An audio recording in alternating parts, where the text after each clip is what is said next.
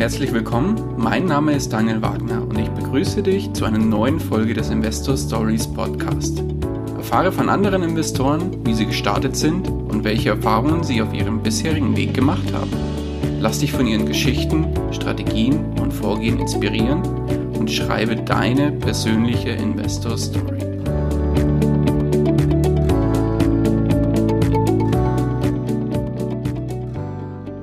Bevor wir zur eigentlichen Podcast-Folge kommen, möchte ich dir noch kurz unseren Werbepartner vorstellen. Diese Folge wird dir präsentiert von OnVista. Bei OnVista, dem Portal rund um das Thema Börse und Geldanlage, kannst du kostenlos Musterdepots und Watchlisten von Börsenexperten abonnieren, somit deren Anlagestrategien nachverfolgen und dir Inspiration für deine eigenen Investments holen. Um das Ganze nutzen zu können, musst du dich nur einmalig für den kostenlosen OnVista-Bereich registrieren und kannst dann sofort loslegen. Den Link dazu findest du in den Shownotes zu dieser Folge. Und jetzt wünsche ich dir viel Spaß bei der kommenden Podcast-Folge. Hallo und herzlich willkommen zu einer neuen Folge des Investor Stories Podcast. Heute zu Gast bei mir Christian Bauduin. Christian, grüß dich. Ja, Mahlzeit. Mahlzeit zur Primetime. Kurz vor neun am Abend sind wir heute mal wieder unterwegs und ja, nehmen ein neues Interview für euch auf. Christian, bevor wir aber starten mit deiner persönlichen Geschichte, stell dich vielleicht unseren Hörern nochmal ganz kurz vor und erzähl, wer du bist. Gerne. Also mein Name ist Christian Bauduin, bin 37 Jahre alt seit ähm, ja, letzter Woche, zumindest jetzt, wo wir es aufnehmen. Ähm, komme aus äh, der Nähe von Köln, hier ist der Ort, da steht nochmal das Big Brother Haus, kennt vielleicht der ein oder andere. Und bin ähm, eigentlich hauptberuflich äh, Ingenieur für Elektrotechnik, arbeite bei einem großen Energieversorger, muss man jetzt glaube ich keine Werbung machen. Ähm, genau. Ähm, ja, nebenberuflich bin ich Blogger. Ähm, meine Seite heißt Value Akademie ähm, und ähm, privat bin ich jemand, der gerne Rockmusik hört, auf Festivals geht und Konzerte besucht. Und bin natürlich als Rheinländer auch Karnevalist. Karnevalist, ja, sehr gut. Gerade jetzt zu Corona-Zeiten natürlich nicht unbedingt das beste Hobby. Aber sei es wie es ist, mein Guter.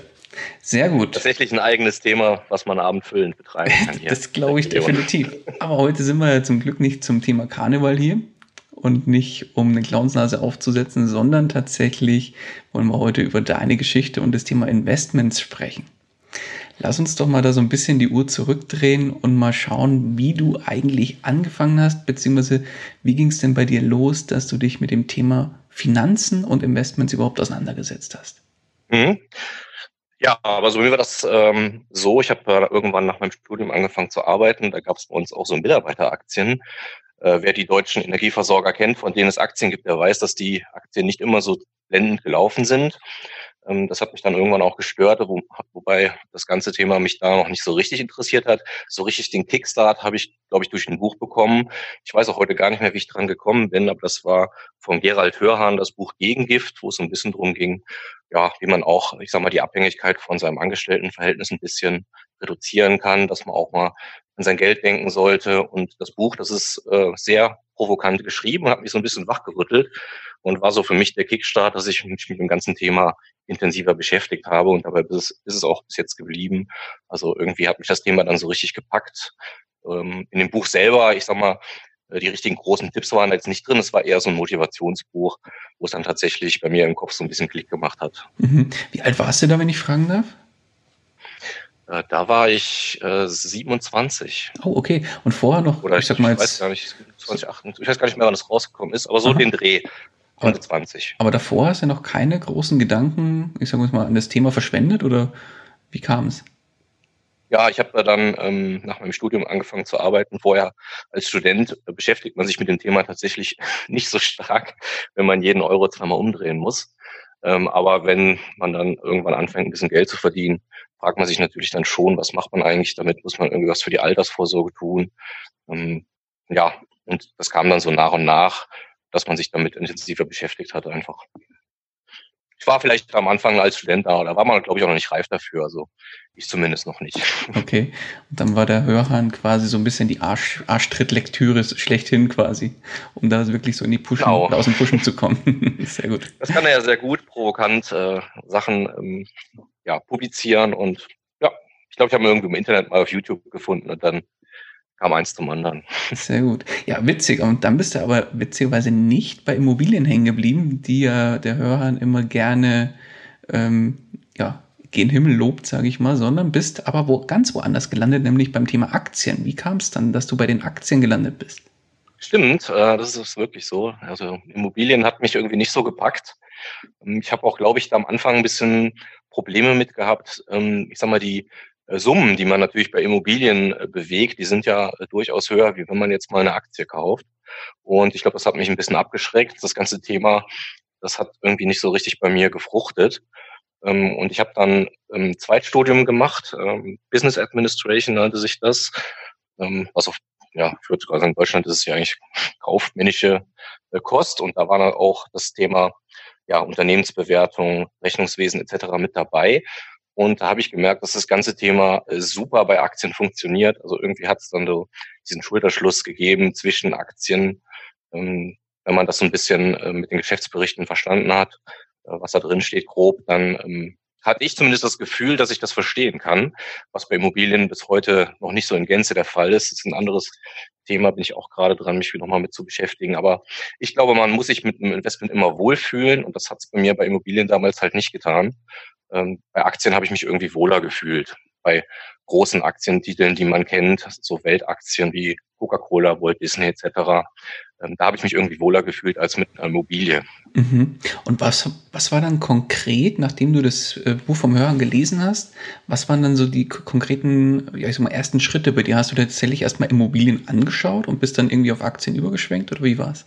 Ja, ich habe mich auch mit, äh, also ich habe mich dann äh, über Bücher erstmal ein bisschen weiter ähm, gebildet. Also ich habe mir da ein paar Bücher gekauft zu Immobilien, aber auch ähm, Aktien waren ja auch ein Thema in den Büchern.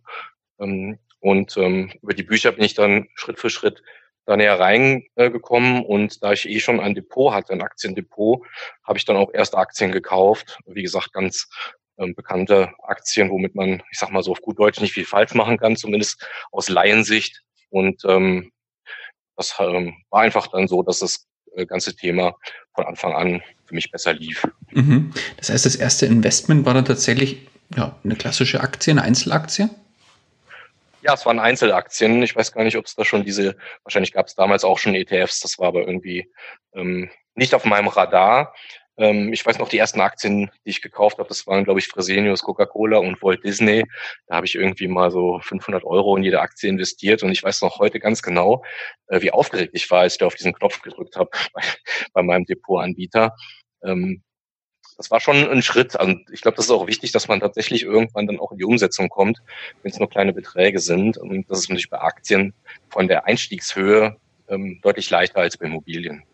Definitiv. Heute kannst du ja im Prinzip ab, ja, ich sag mal, ab 10 oder 15 Euro Kleinstbeträge in Aktien und ETFs investieren und musst da nicht groß äh, äh, Ordergebühren zahlen bei dem einen oder anderen Anbieter. Also das ist ja sehr, sehr großer Preiskampf gerade und das zum Wohle der Anleger, sage ich mal. Genau, und äh, ETFs sind ja ein super Werkzeug, das muss man ja sagen, dass es heute gibt. Ähm, ich, ich, äh, ist ja schade, dass das noch nicht so lange gibt. Ich glaube, da hätte, hätten viele Leute ähm, von profitieren können, auch früher schon. Ähm, aber Einzelaktien waren für mich immer so ein bisschen äh, leichter. Äh, so ein, also man muss ja irgendwie auch einen Bezug dazu haben. Und das, das fiel mir bei einer Aktie, wo ich mir was darunter vorstellen kann, auch leichter wie bei einem ETF. Ähm, und ähm, da bin ich auch heute noch bei geblieben. Also ich habe nur einen kleinen ETF-Sparplan für meinen Neffen und ansonsten bin ich tatsächlich nur in Einzelaktien unterwegs. Oh, ehrlich? Das heißt 100% äh, Investments in Aktien an der Börse? So ist es. Oh, okay. Sehr gut. Das heißt, ähm, ja, dann ist die Nachfrage nach, dein, nach dem Gesamtportfolio relativ entspannt. Das heißt, wir haben tatsächlich 100% Aktien. Kannst du das ja, Depot, das Aktiendepot nochmal so ein bisschen aufteilen, wenn, weil du, ich weiß von dir, du bist sehr stark im Bereich Value Investing unterwegs. Aber gibt es dann da vielleicht auch noch andere Titel, die vielleicht nichts mit dem Thema Value Investing zu tun haben? Oder wie teilt sich dein Depot auf? Ja, also ich habe äh, zwei, zwei Depots eigentlich, ein richtiges Value Investing Depot, wo ich da auch äh, sehr, sehr strenge Regeln ähm, äh, habe, was für Aktien ich da kaufe, sehr konzentriert. Das heißt, maximal zehn Werte sind da auch drinne. Ähm, und in, in dem anderen Depot, das ist eher so ein Buy-and-Hold-Depot. Das ist das, was noch von meinem Start übrig geblieben ist, sozusagen. Ähm, wo ich einfach nur auf meine Altersvorsorgung so ein bisschen hinspare. Ähm, die Aktien auch eigentlich nicht intensiv groß Also ich, ich recherchiere die schon, aber es ist jetzt nicht so, dass ich da äh, viele Tage in so eine Aktie investiere. Das sind eher so Titel, die, ähm, die ich mir da sammle mit der Zeit. Ich baue mir so ein bisschen meinen eigenen ETF, könnte man vielleicht sagen, wo ich dann einfach äh, Aktien äh, einkaufe und buy and hold liegen lasse. Ich verkaufe da auch in der Regel äh, gar nichts und ähm, einfach mit dem Ziel, langfristig Vermögensaufbau zu machen und da äh, streue ich das Risiko dann über die, über die Diversifikation anstatt über eine intensive Recherche. Heißt nicht, dass ich die Aktien gar nicht analysiere, aber äh, da stecke ich dann doch ähm, weniger Arbeit rein und mache eher diesen Buy-and-Hold-Ansatz. Okay. Und bei deinem Value Investing Depot ist es dann tatsächlich so, dass du da, ähm, ja, wie du gesagt hast, strenge Regeln hast. Da kommen wir vielleicht gleich nochmal dazu. Lass uns da mal so gleich nochmal ein bisschen tiefer einsteigen. Bevor wir das aber machen, würde mich natürlich interessieren, woher nimmst du denn oder woher kam denn das Geld ähm, ja für dein heutiges Depot beziehungsweise für deine Investments? Ist es tatsächlich aberspart aus deinem Gehalt oder hast du vielleicht auch mal was geerbt oder wie ist es? Mhm. Ähm, nee, also es war bei mir so, dass ähm, ja, also ich bin Ingenieur, habe auch eine Zeit lang als Ingenieur Schicht gemacht und da blieb dann jeden Monat ein bisschen äh, was übrig und da habe ich mich natürlich irgendwann mitgefragt, was machst du jetzt mit dem Geld? Ähm, es gab ja auch dann keine Zinsen mehr äh, auf der Bank. Und ich sag mal, die Inflation, die nagt natürlich auch an so Guthaben, wenn die einfach auf der Bank rumliegen. Äh, deswegen, also das ist konkret, das ist wirklich Geld, was äh, jeden Monat übrig geblieben ist. Ähm, geerbt habe ich äh, leider äh, nichts. auch kein Lottogewinn oder so. Aber da arbeite ich noch. okay, verstehe. Nee, sehr gut. Dann, äh, ja, lass uns oder teile uns doch noch mal vielleicht mit, wie sich denn dein Leben, seit du jetzt wirklich dein Geld irgendwie auch für dich arbeiten lässt, ähm, ja, wie sich da dein Leben verändert hat. Gibt es da was, was du anders machst als vorher? Ähm, grundsätzlich ähm, glaube ich, dass es so eine Entwicklung war. Also ich habe einfach mal angefangen, das auch so ein bisschen nebenbei gemacht, habe ich gemerkt, das macht mir äh, richtig viel Spaß, mich damit zu beschäftigen, die Unternehmen zu analysieren. Und es ist ja wirklich ähm, auch ein Feld, wo man auch sehr viel lernen kann. Also ähm, ich merke immer wieder, dass, dass man auch neue Dinge lernen kann und das äh, finde ich einfach interessant. Das heißt, dieses Thema hat sich so ein bisschen verselbstständigt von, ich mache das mal ein bisschen für mich, für meine Altersvorsorge, was ja so ein bisschen langweilig ist, bis hin zum kleinen Hobby. Und ähm, da ist es auch so, dass ich da wirklich ähm, gerne und viel Zeit rein investiere. Also das war, glaube ich, die größte Änderung. Ich lese auch privat eigentlich nur Fachbücher, keine Romane oder sowas. Also Bücher äh, stehen bei mir im Regal tatsächlich nur Fachbücher. Das Thema interessiert mich einfach, es hat mich gepackt. Okay. Und deswegen investiere ich da auch gerne viel Zeit rein. Okay, wenn wir gerade beim Thema Bücher schon sind, dann ja, gibt es da Bücher, die du unseren Hörern an der Stelle für, ja, vielleicht nicht nur zwingend für das Thema Value Investing, sondern allgemein für das Thema Investments und vielleicht auch Mindset etc. irgendwie empfehlen kannst, die dich weitergebracht haben? Mhm. Ja, es gibt natürlich äh, viele bekannte Bücher, die äh, man da nennen kann, aber mich persönlich ähm, haben zwei Bücher da ähm, wirklich ähm, bewegt, sag ich mal. Das war einmal der Dando-Investor von Monish Pabrai, kennt man vielleicht äh, hier in Deutschland nicht so breit. Ähm, ist aber jemand, ähm, ist eigentlich ein Unternehmer gewesen, der sich mal so ein Essen mit Warren Buffett gekauft hat und seitdem diesen Investmentstil äh, nachmacht und das ist sehr, sehr erfolgreich mit seinem Fonds. Und der hat ein Buch geschrieben, wie man eben Aktien kauft. Das ist hauptsächlich aber ein Mindset-Buch. Also man lernt da nicht, wie man die Aktien jetzt bewertet. Aber das ist so an plakativen Beispielen dargestellt, wie man ähm, Chancen findet, die geringes Verlustpotenzial und äh, ja, hohe oder höhere ähm, Gewinnaussichten haben. Also das ist so, dass man so ein bisschen dieses Mindset dahinter ähm, ähm, greifen kann. Das hat mich da sehr ähm, bewegt. Und das zweite Buch ist Rule Number One, heißt das auf Englisch, glaube auf Deutsch Regel Nummer eins von Phil Town, ist auch ein US-amerikanischer, ich sag mal, Buffett-Anhänger, der auch einen eigenen Fonds mittlerweile hat, der auch einen Podcast, einen großen hat. Und in dem Buch lernt man auch tatsächlich, wie man so ein bisschen die Aktienbewertung konkret macht. Ist sehr ähm, USA-mäßig geschrieben, also sehr, ähm, sehr positiv, sehr vielleicht auch aggressiv ein bisschen, aber ähm, man lernt da schon, ähm, wie man vorgehen kann, worauf man achtet und auch wie die Zusammenhänge da sind. Also das hat mich da bei der Umsetzung stark ähm, unterstützt, kann ich sagen. Oh, der Podcast ist super. Schön, schön. Verlinken wir dann gerne in den Show Notes. Also den äh, Phil Town kenne ich, also das Re äh, Rule Number One, Regel Nummer eins auf Deutsch, glaube ich, heißt. Das andere kannte ich jetzt noch nicht, aber das klingt auch sehr, sehr spannend. The Dando Investor, oder? Ist es das? Zalando Investor, genau. Mhm. Ich weiß gar nicht, ob es das auf Deutsch übersetzt gibt. Ähm, da müsste man nochmal recherchieren, aber ähm, generell hilft auch, äh, das muss ich auch sagen, beim Value Investing sehr, äh, wenn man der englischen Sprache mächtig ist, da es dann doch in den USA hierzu super Informationen äh, findet, die man leider in Deutschland auch nicht zwingend überall kriegt, was auch ein Grund war, weswegen ich dann auch den Blog letztlich gestartet habe. Also vielleicht auch äh, mit Hinblick auf die englische Sprache eine Bereicherung.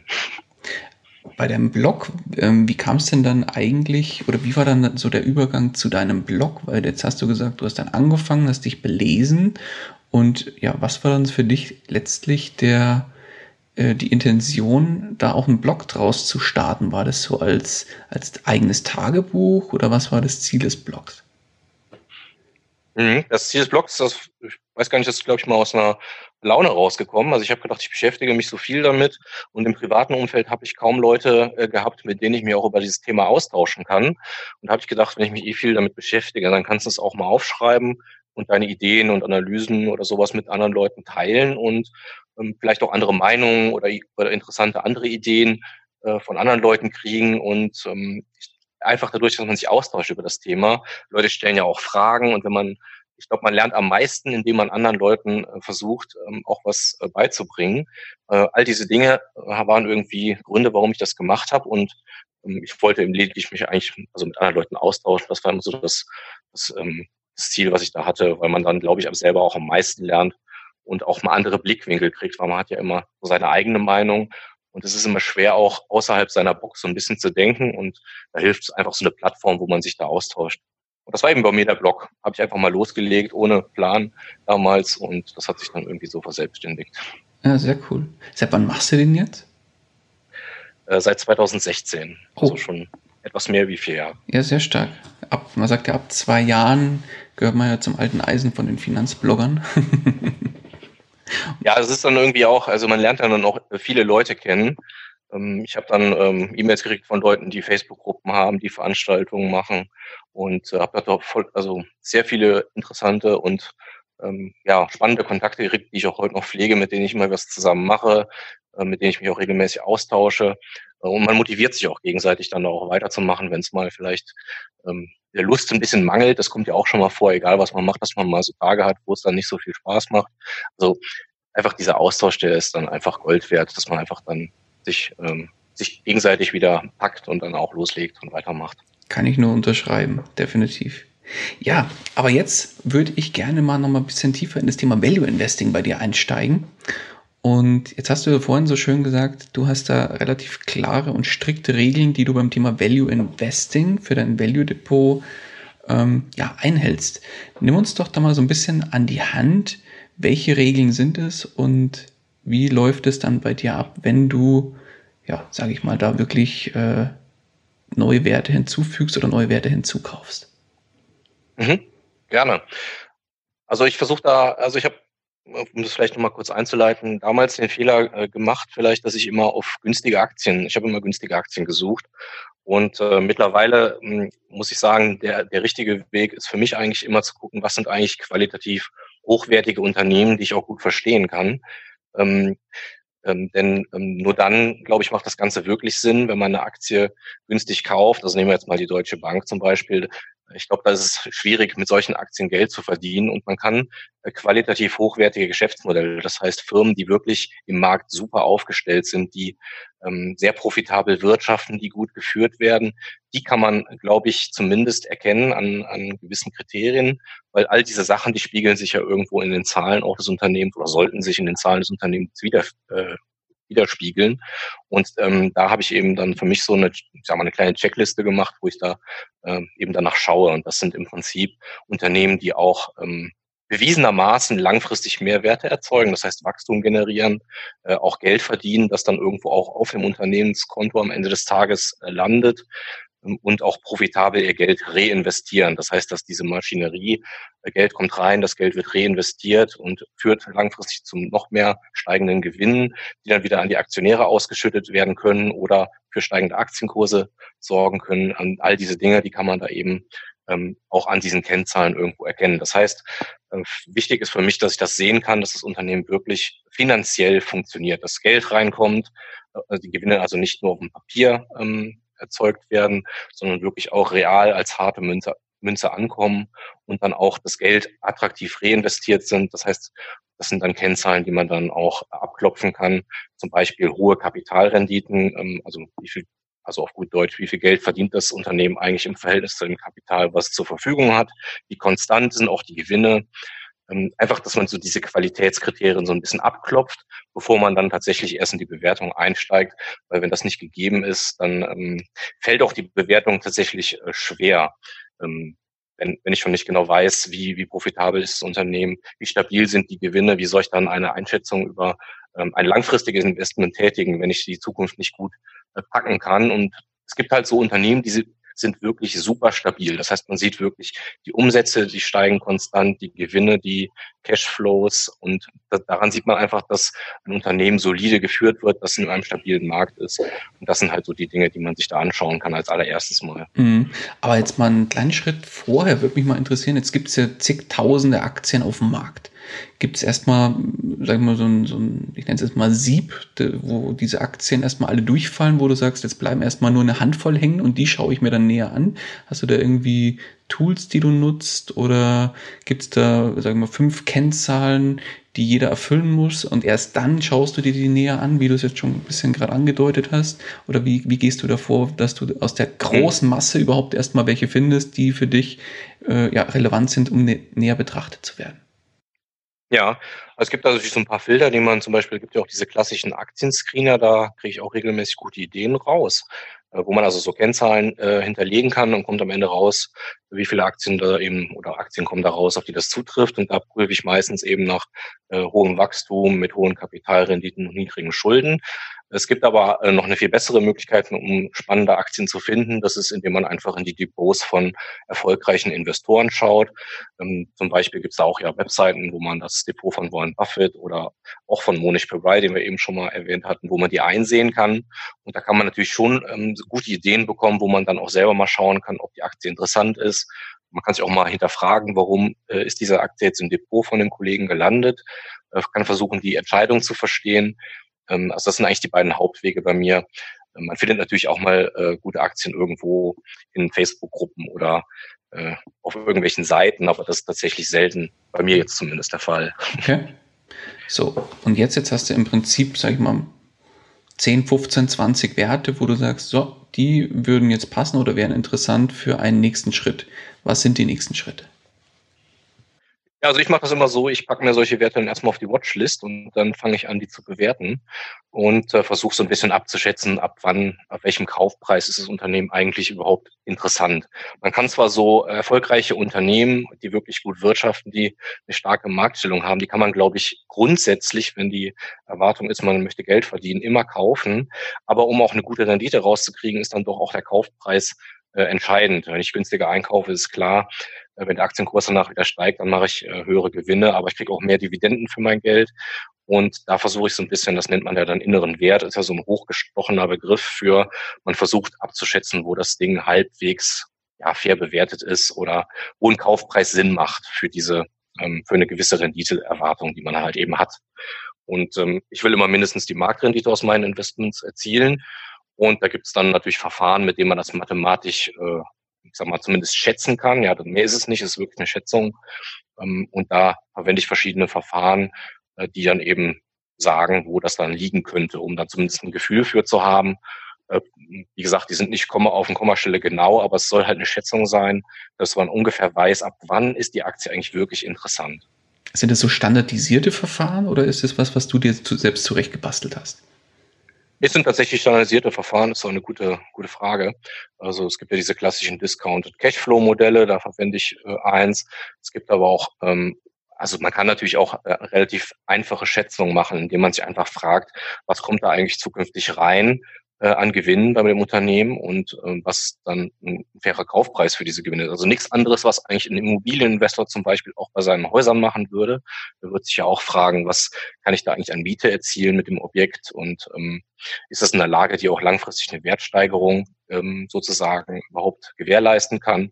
Und dann, wenn der Kaufpreis passt im Verhältnis zu den Einnahmen, dann kann man das natürlich auch abschätzen. Also ich verwende auch so ähm, Kennzahlen für so Multiples, nicht das Kursgewinnverhältnis, aber zum Beispiel das Enterprise Value durch EBIT, falls man das ähm, kennt, also das operative, ähm, Entschuldigung, der, der Unternehmenswert abzüglich äh, Schulden und Guthaben auf dem Konto, äh, geteilt durchs operative Ergebnis. Das ist eigentlich auch eine Kennzahl, mit der man ganz gut arbeiten kann.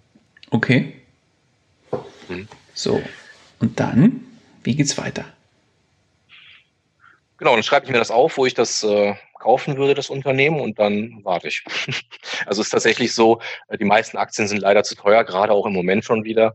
Ähm, das äh, ändert sich natürlich immer abhängig von der Marktlage. Aber ich lege mir dann auf die Watchlist und ähm, ich lasse mich da auch benachrichtigen, wenn die ähm, Kurse, die ich mir da mal gesetzt habe, ähm, erreicht werden. Und wenn das dann ist, dann schaue ich mir die Titel nochmal an, schaue, hat sich was geändert im Unternehmen selbst oder an dem Markt, wo es agiert. Und wenn das nach wie vor alles ähm, interessant ist, dann ähm, öffne ich gegebenenfalls eine Position, wenn das Unternehmen da reinpasst in mein Depot. Okay. Und jetzt hast du äh, eingangs ja erwähnt, du, dass deine Regeln aussagen, dass nur eine spezielle Anzahl an Titeln in deinem Value Depot landet. Wie viele waren das? Ich glaube, waren es zehn? Ich möchte maximal zehn Werte drin haben. Ja. Warum? Weil mich das dazu zwingt, mich äh, mit den Unternehmen stärker zu beschäftigen. Und ähm, ich möchte auch mit den Unternehmen, ich sag mal, schon eine anständige Rendite erzielen und dafür muss man auch ein bisschen am Ball bleiben und sich mit den Unternehmen beschäftigen. Und das geht einfach, also für mich nicht, wenn ich da 100 Titel drin habe in einem Depot. Ähm, deswegen habe ich das begrenzt auf wenige Titel, die für mich dann sehr aussichtsreich sind. Dann habe ich auch Zeit, mich mit denen zu beschäftigen, zu beobachten. Und ähm, das passt für mich einfach besser. Mhm. Und wann entscheidest du dich oder gibt es Kriterien, die besagen, jetzt verkaufe ich? Ja, die Aktien, die verkaufe ich in der Regel dann, wenn sie äh, zu teuer geworden sind. Aber man muss auch dann immer schauen, ob ähm, das Geld sinnvoll anders verwendet werden kann. Ähm, sonst hat man irgendwann natürlich das Problem, dass man das Geld hat, aber äh, nicht in Aktien investiert ist. Ähm, es kommt auch darauf an, wie äh, sind die Wachstumschancen von dem Unternehmen weiterhin. Wenn jetzt eine Firma wirklich solide wächst mit 15, 20 Prozent pro Jahr, dann ähm, kann man so eine Firma auch noch ein bisschen länger halten, wie wenn das so eine Firma ist, die nur drei, vier Prozent wächst. Also es kommt so ein bisschen immer auf den Gesamtkontext an. Was auch Sinn machen kann, ist, wenn man jetzt wirklich, gehen wir davon aus, ich gehe jetzt mit zehn Prozent von meinem Depot da in so eine Aktie ein und die verdreifacht sich, dann ähm, hätte ich ja 30 Prozent von meinem Depot in der Aktie. Das würde dann auch irgendwann dazu führen, dass ich mich damit unwohl fühle. Das heißt, das sind dann so Gründe, wo ich dann auch mal verkaufe. Okay, das heißt, ähm, wenn du sagst zehn Werte maximal? Sagst du dann auch maximal 10% ähm, darf dann ein Wert ausmachen oder gibt es da auch so eine prozentuale Grenze? Ja, ich versuche die 10% da einzuhalten. Das ist auch tatsächlich die Größe, die in der Regel, wo ich dann stoppe, äh, nachzukaufen. Ich kaufe also ähm, Aktien immer über so Tranchen ein. Das heißt nicht alles Geld auf einmal rein, ähm, sondern ich kaufe immer so kleine Häppchen und wenn die Aktie günstiger wird, dann kaufe ich da auch noch welche nach, bis ich die 10% voll habe. Und dann ähm, dann ist es dann auch genug. Also dann bleibt die Aktie einfach liegen und wird beobachtet und äh, man wartet dann ab. Wie viele Werte hast du denn gerade in deinem Value Depot? In meinem Value Depot habe ich gerade fünf Werte drin. Okay, das heißt, warst du schon mal vor der entscheidenden Frage gestanden, jetzt habe ich zehn Werte drin, ich habe aber einen elften, den ich gerne kaufen würde. nee, tatsächlich nicht. Ähm, okay. Das haben auch die letzten Jahre nicht hergegeben. Das ist ja das, ähm, das Problem, was, glaube ich, auch Investoren wie Warren Buffett haben. Wenn die Aktien sehr teuer sind, findet man tatsächlich halt auch naturgemäß weniger Aktien, die wirklich auch günstig sind. Und deswegen habe ich immer auch äh, die letzten Jahre äh, Cash auf, auf der Seite gehabt, die man dann eben in guten Chancen, also wenn jetzt der Markt wie jetzt bei Corona dann zusammenbricht, hat man dann eben auch Geld zur Verfügung. Das ist der Vorteil. So leider ist er nicht so weit gefallen in den letzten Jahren, dass man dann wirklich auch in den äh, Genuss kommt, das komplette Geld investiert zu haben. Zumindest bei mir nicht. Mhm. An dieser Stelle möchte ich dir noch einen weiteren Werbepartner von uns vorstellen, und zwar Smart Broker, dem Broker von Deutschlands größter Finanzcommunity. Neben einem kostenlosen Online-Depot kannst du Aktien, Fonds und ETFs für 0 Euro handeln. Du hast richtig gehört, 0 Euro. Im Gegensatz zu anderen kostenlosen Brokern bietet Smart Broker alle deutsche Handelsplätze an, was dir eine große Auswahlmöglichkeit bietet und somit für kleinste Spreads sorgt. Hinzu kommt eine große Auswahl an kostenlosen Fonds- und ETF-Sparplänen, die alle ohne Ausgabeaufschlag angeboten werden. Eine weitere Besonderheit sind Nachhaltigkeitszertifikate und andere Derivate, die du bei Smart Broker über verschiedene Premium-Partner wie beispielsweise Morgan Stanley ebenso für 0 Euro handeln kannst. Der Depotantrag ist in wenigen Minuten erledigt und wenige Tage später nach Erhalt deiner Zugangsdaten kannst du direkt loslegen. Den Link zu Smart Broker findest du in den Show Notes oder im Blogbeitrag zu dieser Podcast-Folge. Wie ist es denn, wenn das Gegenteilige eintritt? Du hast jetzt einen Wert gekauft in deinem Value Depot und der entwickelt sich komplett anders, als du es erwartet hast, aber in die negative Richtung. Wann ziehst du die Reißleine? Beziehungsweise ziehst du überhaupt die Reißleine? Ja.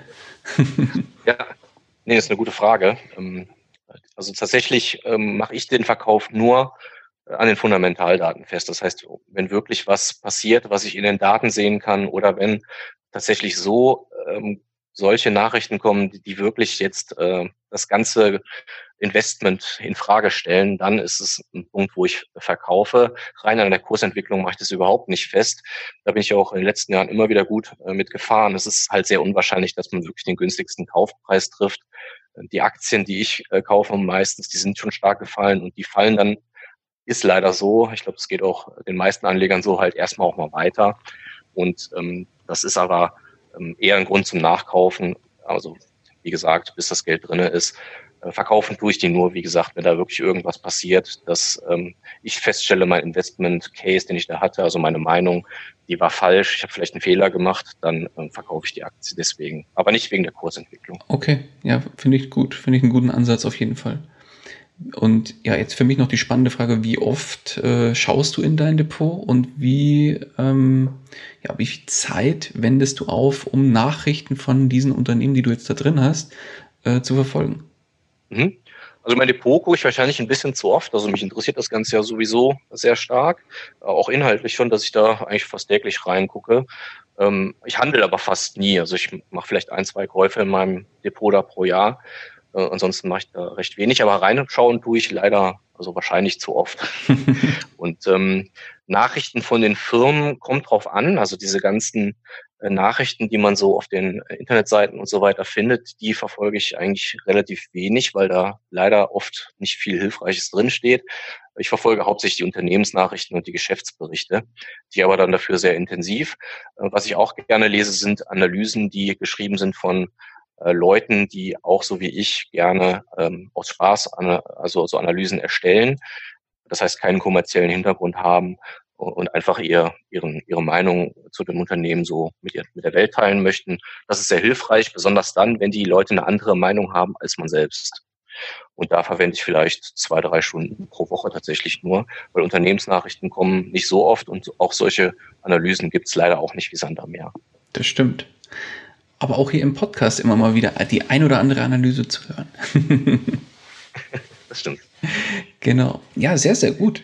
Das heißt, dann haben wir eigentlich jetzt so dein, dein, deine Regeln, denke ich, alle ja, mal angesprochen. Oder gibt es noch welche, wo du sagst, die haben wir noch gar nicht angesprochen, die sollte auf jeden Fall auch noch beachtet werden oder die beachtest du? Ja, ich kann vielleicht noch was, äh, was mir gerade in dem Zusammenhang einfällt. Ich glaube, es gibt zwei, zwei Arten, glaube ich, von, von Menschen oder mindestens zwei. Das sind einmal die Leute so, so ein bisschen wie ich, die so Zahlenmenschen sind. Also ich brauche immer so ein bisschen Zahlen, dass ich mich mit so einem Investment wohlfühle, wo ich sehen kann, ob das Ganze äh, aufgeht irgendwie finanziell. Ja. Ähm, und es gibt die Leute, die auch eine Story brauchen. Äh, das heißt, äh, ich sage mal jetzt diese klassischen, nehmen wir mal einfach jetzt das Beispiel ohne Wertung, diese, diese Wasserstoffaktien, die im Moment durch die Presse gehen. Da steht ja eine Story dahinter, die Leute auch ähm, motiviert, vielleicht ein ja, Geschäft zu tätigen da. Ähm, was, was ich, glaube ich, ähm, oder mittlerweile gelernt habe, ist, dass man immer beides braucht. Also nur Zahlen ohne eine Geschichte dahinter, äh, das, das funktioniert nicht und genauso eine Geschichte ohne Zahlen. Ähm, man braucht da, glaube ich, immer den Schulterschluss, dass man sieht, so eine, so eine Story, die findet sich auch irgendwie in, in den Finanzdaten wieder und umgekehrt, dass man da nicht auf nur Kennzahlen setzt oder nur auf eine Story. Das ist, glaube ich, extrem wichtig. Mhm auf jeden Fall auch eine schöne Ansage, weil ja, viele sagen, okay, ich verlasse mich wirklich komplett auf die Zahlen, schauen aber tatsächlich, wie du schon sagst, nicht auf die Geschichte oder auf, auf, die, auf die passende Story, die zu den Zahlen wiederum passen sollte. Ja, und andersrum genauso. Das heißt, da lassen sich dann viele blenden von der Geschichte, ähm, obwohl die Zahlen aber grottenschlecht sind. Gibt es ja auch das ein oder andere Unternehmen, das dann sehr, sehr stark gehypt wird. Genau. Also da, das ist halt etwas, was ich persönlich für mich äh, auch lernen musste, weil ich halt, wie gesagt, ein Zahlenmensch bin, dass ich, wenn ich da eine, eine, eine Meinung habe, dass ich zumindest sage, da muss auch irgendwie was, eine, eine, zumindest eine Vorstellung dahinter stecken, die auch realistisch irgendwie ist. Ne? Also wenn ich jetzt mit Wachstumsraten da rechne für die Zukunft, dann muss das ja auch irgendwie möglich sein, physikalisch in der realen Welt. Mhm. Jetzt hast du gerade so schön gesagt, das musstest du lernen. Lass uns da mal so ein bisschen auch drauf einsteigen auf das Thema Fehler.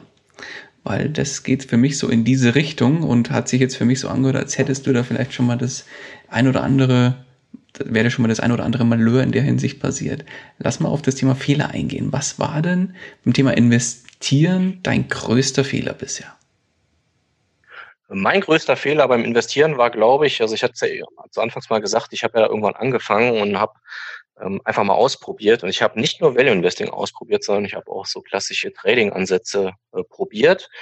Und ähm, diese Sachen, also ich sag mal sowas wie lass Gewinne laufen und begrenze Verluste, diese ganzen Phrasen, die klingen alle irgendwie sinnvoll. Und ich habe den Fehler gemacht, das war zumindest mein größter Fehler, dass ich die Sachen durcheinander geworfen habe. Das heißt, Sachen, die eigentlich fürs Trading gedacht sind, habe ich irgendwie auf meine Investments bezogen und umgekehrt.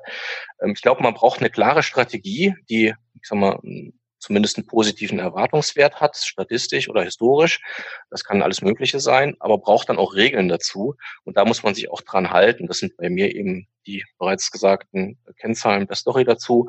Ähm, aber wenn man dann noch Sachen vermischt, das heißt Strategien vom Trading irgendwie aufs Investment äh, bezieht und umgekehrt, ich glaube, das, äh, das klappt nicht und das hat auch bei mir überhaupt nicht geklappt ähm, das war für mich auch ein Learning, dass man wirklich klar Regeln braucht, die zu seiner Strategie passen und da habe ich am Anfang auch ein bisschen Lehrgeld gezahlt. Haben sich die bei dir dann, sage ich mal, entwickelt, so peu à peu, oder war das dann so, ah, der macht so, so mache ich es auch? Ja, es klang dann äh, gut und dann ähm, informiert man sich darüber und äh, probiert das einfach mal aus. Ich glaube, ich glaube, man muss auch Fehler machen. Also ohne Fehler zu machen, lernt man auch nichts. bei mir habe ich halt da diese Trading-Sachen auch ausprobiert und habe damit, ich sag mal, ist wahrscheinlich auch nicht viel Geld verloren, aber definitiv auch nichts verdient und viel Zeit äh, verschwendet. Das ist eigentlich das Schlimmste. Und ähm, im Value Investing ist es eher so, dass, dass es von Anfang an gut geklappt hat. Aber man muss halt auch wirklich dann die Regeln auch nutzen, die dafür gemacht sind. Äh, man kann auch nicht traden und sagen, okay, wenn der Trade nicht aufgeht, mache ich da ein Langfristinvestment draus. Äh, das funktioniert einfach nicht. Ähm, ja, das war auf jeden Fall mein größter Fehler, diese Trading-Regeln in mein Langfristdepot einfach mal auszuprobieren. Okay. dann waren halt tolle Aktien wie Amazon irgendwann ausgestoppt.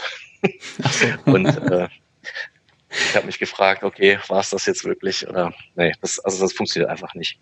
Okay, verstehe. Ja, lass das Blatt mal umdrehen. Was war der größte Erfolg?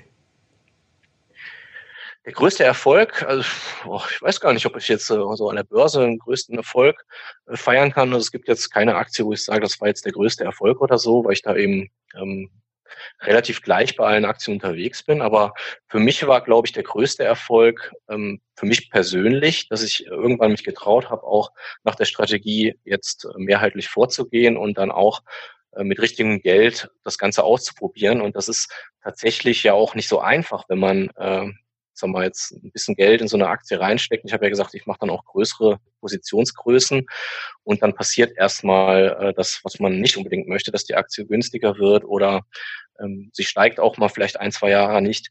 Das muss man aushalten und äh, besonders jetzt auch im Corona-Crash, da habe ich wieder gemerkt, dass das ganze Thema äh, für mich gut funktioniert und da kann man auch persönlich stolz auf sich sein, wenn man sich dann an die Regeln hält, günstige Aktien nachkauft, die, die attraktiv sind und dann einfach auch dabei bleibt und nicht jedes Mal äh, wieder versucht, einen neuen äh, Ast zu finden, auf den man sich setzen kann. Mhm. Ja, definitiv. Da kannst du stolz auf dich sein, ganz sicher. Lass uns mal so ein bisschen die Uhr nach vorne drehen.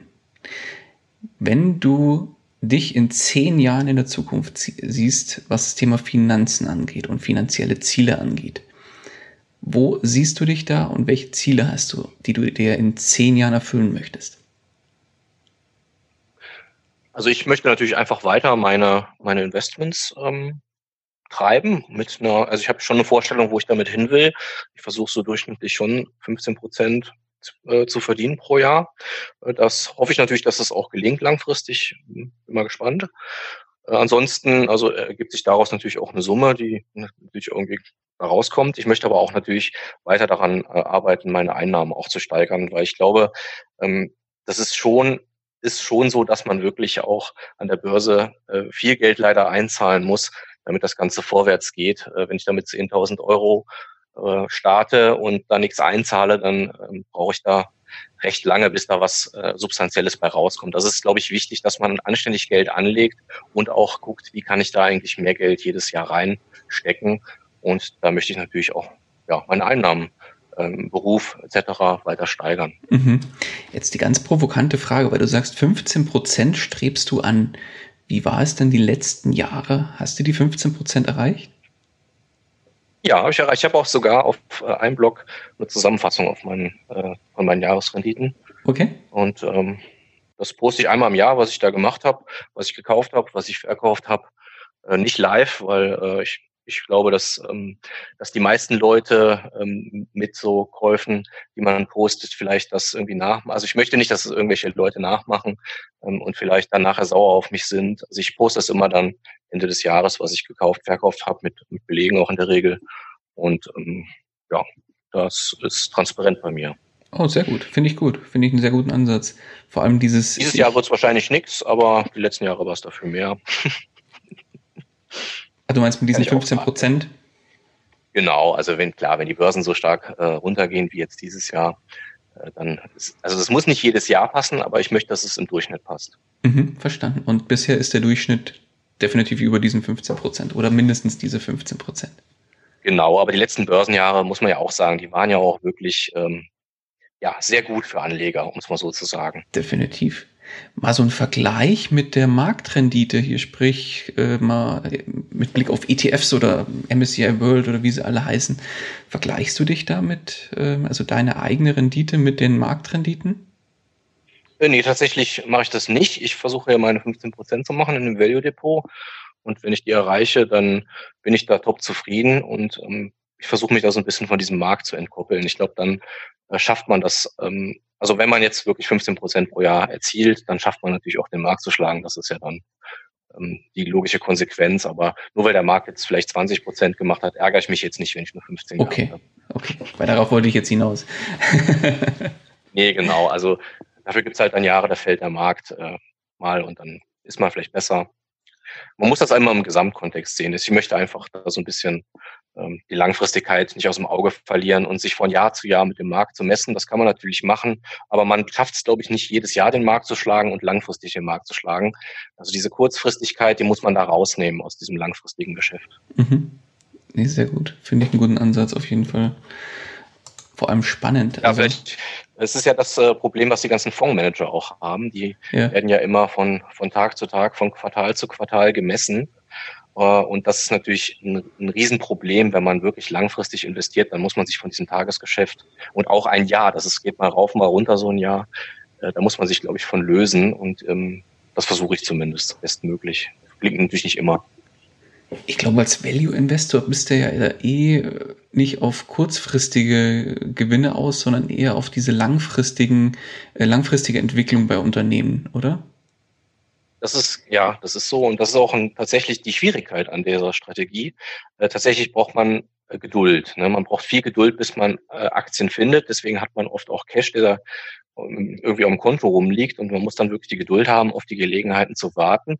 Aber genauso rum muss man auch, wenn man Aktien gekauft hat, die Geduld mitbringen, dass sie wirklich dann auch äh, für einen arbeiten können. Und das dauert auch manchmal ein bis drei Jahre, bis so eine Aktie dann tatsächlich äh, dann zu ihrem fairen Wert zurückfindet. Also bei mir zumindest, dort ein bis drei Jahre.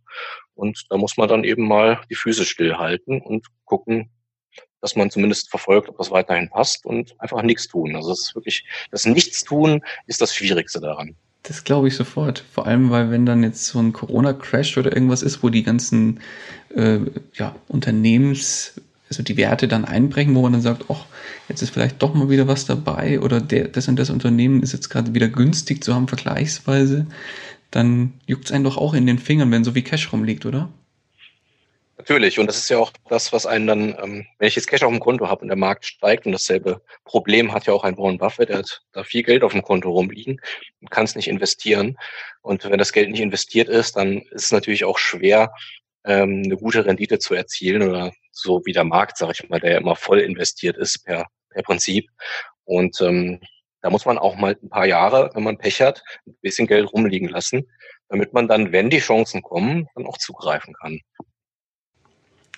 Stark. Das nenne ich dann mal Geduld. Ich ähm, bin da ein bisschen anders gepolt. Für mich wäre dann das Value Investing vermutlich eher nichts. Deswegen habe ich ja noch mein, äh, genau, mein Dividendendepot, wo ich immer mein Geld investiere. Also trotzdem noch um mein, mhm. genau, mein, äh, mein, mein, genau, mein Bedürfnis, was zu kaufen, das äh, schlägt sich dann in diesem Buy-and-Hold-Depot wieder. Da kaufe ich einfach jeden Monat für das Geld, was da ist, was zu. Okay. Fertig. Okay, das heißt, dann bist du nicht ganz raus aus der Nummer. nee, man muss sich, glaube ich, auch manchmal selber austricksen, wenn man äh, zum Beispiel weiß, ich, ich brauche das irgendwie, dann muss man einen Weg finden, ähm, entweder das abzustellen und das geht halt nicht immer. Und wenn man keinen Weg da findet, das abzustellen, seine, vielleicht seine persönliche, äh, was auch immer man da hat, ne? ob es jetzt Kauf, äh, das Jucken in den Finger ist beim, beim Kauf von Aktien oder was auch immer. Da muss man, glaube ich, so Wege finden, wie man die äh, ausleben kann, ohne dass sie wehtun. Ähm, und das, das mache ich zum Beispiel über so ein ähm, Depot, wo ich eh mal investiere und äh, einfach dabei bleibe. Ähm, ich kenne aber auch Leute, die zum Beispiel, das, das habe ich auch schon ein paar Mal gemacht, das funktioniert auch sehr gut, dass man einfach mal eine Mini-Position kauft, die quasi sowieso keinen großen Einfluss auf das Depot hat, aber dann ist man vielleicht schon mal dabei mit, wenn es nur 50 oder 100 Euro sind, ist auch egal. Ähm, man hat das schon mal abgehakt und hat nicht mehr das Gefühl, man verpasst diese Chance. Also, man, also ich glaube, man kann da auch sich selbst ein bisschen überlisten an einer anderen Stelle, wenn man seine Schwächen kennt. Okay, verstanden. Aber das glaube ich ist auch wieder so ein Entwicklungsprozess. Aber mit dem zweiten Depot, dass du sagst, jetzt habe ich da eh ein Dividendendepot, wo ich sage, da baller ich dann ab und zu mal meine Überschüsse rein, um äh, langfristig das wachsen zu lassen, dann ist ja das, glaube ich, ein ganz guter Mittelweg. Genau. Für mich zumindest. genau. Dann, Christian, dann lass uns jetzt mal ein kleines Gedankenexperiment machen. Und zwar, stell dir mal vor, du wachst jetzt morgen auf, bist aber nicht mehr du selbst du wachst in einem fremden Körper auf, bist nach wie vor ein Mann, würde ich mal sagen, und hast einen Angestelltenjob, der mit 1500 Euro netto verdienst, nach Hause geht und hast 10.000 Euro auf dem Tagesgeldkonto rumliegen als Puffer. Alles andere, was du dir bisher aufgebaut hast, finanziell, ist komplett auf Null zurückgesetzt. Dein, ja, wo du auch vorhin erwähnt hast, der Austausch mit deinem Netzwerk ist auch komplett auf Null zurückgesetzt.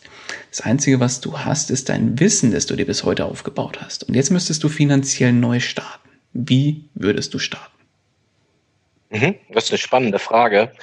Ähm, die Frage ist ja auch, wo will man da hin? Und wenn ich jetzt sage, ich will auch wieder, ähm, meine Ziele haben sich jetzt vielleicht nicht geändert, das muss man, glaube ich, unterstellen, dann würde ich, glaube ich, äh, erstmal hingehen und mit diesen 10.000 Euro ähm, mir zumindest ähm, überlegen, wo kannst du das sinnhaft unterbringen. Aber gleichzeitig muss man auch überlegen, mit diesen 1500 Euro, wie weit kommt man da eigentlich, wenn ich jetzt wirklich die 10.000 Euro investiere und da eine anständige Rendite, sagen wir mal 10, 20 Prozent mitmache, ist denn das ja im Endeffekt nur 1.000 oder 2.000 Euro.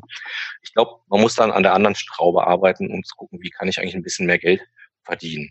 Gibt es irgendwelche Dinge, die ich noch lernen kann, die mir in meinem Job helfen, wo ich vielleicht mehr Geld verdienen kann? Ähm, kann ich vielleicht irgendwo noch ein Nebeneinkommen mir äh, aufmachen, irgendwo aushelfen oder sowas? Ich glaube, äh, das muss man zweigleisig äh, dann starten. Man muss die Einnahmen hochtreiben, wenn man jetzt das Ziel hat, wirklich, dass man von seinen von seinem Depot vielleicht auch mal irgendwann leben kann, da muss man wirklich gucken, dass da mehr reinkommt. Und ansonsten das, was man hat, einfach gut anlegen, gut und solide anlegen ähm, Leute vielleicht suchen, die ähnlich aufgestellt sind, um sich gegenseitig zu motivieren. Da gibt es ja heute im Internet auch tolle, wie hier in deinem Podcast, äh, tolle Gelegenheiten, wo man äh, auch sich mit anderen Leuten, auch übers Internet nur, ähm, austauschen kann und sich selbst auch motivieren kann da äh, und auch neue Ideen holen kann. Also das ist heute im Internet einfach eine super Möglichkeit. Einfach Gleichgesinnte suchen und dann schauen, dass es vorwärts geht. Immer nur Schritt für Schritt, keine großen äh, Baustellen aufmachen, immer Schritt für Schritt denken und dann geht's los. Perfekt. Dann, das bringt mich auch zur nächsten Frage. Jetzt hast du so schön gesagt, wie du es machen würdest. Jetzt kommt aber einer zu dir und sagt, Christian, ich bin noch kompletter blutiger Anfänger. Thema Value Investing hat sich jetzt super spannend für mich angehört.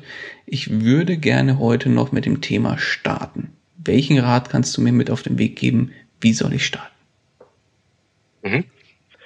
Ja, also da muss man sich erstmal schlau machen über das Thema. Für mich war immer eine der besten Möglichkeiten, hatte ich ja eben schon mal gesagt, tatsächlich äh, Bücher. Natürlich muss man da so ein bisschen die Zeit investieren, so ein Buch zu lesen. Man muss also schon zumindest die Grundkonzepte ähm, lernen und das kann man gut über Bücher machen. Also Bücher sind sowieso eine der günstigsten Möglichkeiten, ähm, sich zu informieren. Da gibt es ja auch heute noch Hörbücher, wenn man vielleicht ein bisschen lesefaul ist, ist auch genau. eine tolle Möglichkeit. Also einfach mal Informationen zusammentragen, wie das Ganze funktioniert, was man da machen möchte, dass man zumindest grob eine Vorstellung hat, was man da tun möchte, wie das funktioniert, äh, dass man auch genau sich das vorstellen kann, wie das aussieht und dann einfach ausprobieren, ja. Und ich glaube, das Ausprobieren, das ist tatsächlich, dass man einfach loslegt, ist das Wichtigste. Und ähm, man kann man kann lange äh, lesen, immer mehr Bücher lesen, man kann auch mit Musterdepots irgendwas machen. Das, das kann man, das ist alles gut, aber es äh, gibt nichts Besseres, als einfach loszulegen mit vielleicht mit kleinen Summen, dass man auch sieht, wie funktioniert das, klappt das für mich, fühle ich mich damit überhaupt wohl. Das ist auch super wichtig, dass man sich damit wohlfühlt. Und das äh, lernt man eben erst, wenn man es ausprobiert. Das heißt, erstmal so ein bisschen so einen Basisstock schaffen, einfach mal loslegen mit kleinen Beträgen und dann äh, das, das Wissen weiter sozusagen aufbauen beim Investieren. Ähm, das muss man, äh, ist ein Prozess, der einfach, glaube ich, wenn man da Spaß dran gefunden hat, äh, nie aufhört. Und aber man kann, glaube ich, auch mit einem mit einem Einsteigerwissen kann man schon loslegen und dann einfach gucken, wie es für einen funktioniert. Ja, einfach mal ausprobieren, das, einfach mal machen. Genau, also ich, ich, ich glaube, es ist super wichtig, dass man mit dem, was man tut, dass man sich damit wohlfühlt. Denn wenn man sich damit nicht wohlfühlt, dann macht man Fehler. Man kann vielleicht nachts nicht mehr ruhig schlafen. Äh, man kriegt vielleicht auch, wenn mal was nicht so gut läuft, dann neigt man dazu, das über einen Haufen zu schmeißen. Also das Wohlfühlen, das ist, glaube ich, super wichtig. Und das kann man, glaube ich, nur sehen, indem man es ausprobiert. Definitiv. Es gibt da, glaube ich, keinen anderen, keinen anderen Weg dazu. Quasi ins kalte Wasser selbst reinsteigen und mal testen, wie kalt ist es denn eigentlich? Und genau, und wenn man dann auch, also man, man muss auch, auch damit rechnen, dass man mal Fehler macht. Ja, da muss man gucken, warum, warum ist das passiert? Hätte ich das vielleicht irgendwo sehen können? Und dann wird man beim nächsten Mal etwas besser. Und man wird einfach jedes Mal, jedes Mal etwas besser. Und man muss dafür auch mal loslegen. Also man, man lernt das Fahrradfahren auch nicht durch äh, Videokurse und Bücher. Richtig. Sondern indem man auf den Sattel steigt und einfach mal in die Pedale tritt. Und so ist es auch bei den Aktien. Richtig. Christian, dann kommen wir auch langsam zum Ende. Wenn dich einer unserer Hörerinnen oder Hörer erreichen möchte, wie kann man dich am besten erreichen? Ja, am besten auf meinem Blog äh, value-akademie.com. Das ist mein äh, Blog über das Value Investing. Mhm. Da ähm, bin ich äh, immer erreichbar, gibt es Kontaktdaten. Ich freue mich da auch immer, wenn Leute mir schreiben, wenn sie sich austauschen wollen, da feuerfrei. Ansonsten gibt es da auch eine Facebook-Seite, die können wir vielleicht noch mal verlinken unten. Gerne. Ähm, ja, also da kann man mich per Mail äh, erreichen und ich bin auch noch in der Situation, dass ich die Mails so gerade selber beantworten kann, alle. Also ihr kriegt da keinen keine Sekretärin, die irgendwas zurückschreibt, sondern das bin immer ich. Sehr gut. Schaut auf jeden Fall mal auf Christians Blog vorbei, den verlinken wir sehr gerne in den Show Notes. Und wer dich dann erreichen genau. möchte, kann dich erreichen darüber. Genau, ansonsten noch gibt es auch eine Webinarserie, die über Onvista läuft, da einfach mal, auf, ich weiß nicht, ob wir das finden können, ähm, äh, für, den, für, den, für den Link unten oder so. Kriegen wir hin. Dass wir die, äh, genau, das, da gibt es eine Webinarserie, da kann man dran teilnehmen, da machen wir einmal im Monat einfach so eine Austauschrunde über Value Investing. Perfekt, verlinken wir auch gerne. Da kann man natürlich dann auch live Fragen stellen. Sehr gut. Dann bist dann du quasi auch damit vor Ort und kannst da Rede und Antwort stehen für, bei Bedarf. Natürlich, ja. Sehr gut. Alles klar, Christian. Dann sind wir auch schon am Ende angelangt. Von meiner Seite ganz, ganz herzlichen Dank für deine Zeit, deine Geschichte, die du mit uns geteilt hast und den wertvollen Input. Und die letzten Worte des Interviews, die gebühren dir, mein Guter. Ja, danke für das Interview. Ich möchte mich auch bei dir bedanken. Hat mir Spaß gemacht, hier die Fragen zu beantworten. Und ähm, ja, deswegen einfach danke für deine gute Arbeit. Danke und auch. schön, dass sich so viele Leute heutzutage übers Internet auch über solche Themen austauschen. Das ist ja ähm, etwas, was früher nicht ging. Da gab, gab man vielleicht irgendwie auch so einen Börsenstammtisch oder, oder so, oder so einen Börsenclub, wo dann zehn Leute sitzen. Also man hat heute tolle Möglichkeiten, finde ich super, dass es sowas gibt. Perfekt. Christian, ich danke dir. Mach's gut. Tschö. Ciao. Das war's auch schon wieder mit dieser Podcast-Folge. danke dir ganz herzlich fürs Zuhören. Wenn dir der Investor Stories Podcast gefallen hat, dann freue ich mich darüber, wenn du mir eine Bewertung bei iTunes hinterlässt. Das Ganze dauert keine zwei Minuten, jedoch unterstützt du damit mich und meine Arbeit für den Podcast. Außerdem möchte ich dich herzlich einladen, dich der Investor Stories Community über Facebook anzuschließen. Vernetze dich dort mit Gleichgesinnten, tausche dich mit anderen Menschen, die ebenso die Verantwortung für ihre Finanzen selbst übernommen haben, aus und profitiere vom Know-how vieler erfahrener Investoren.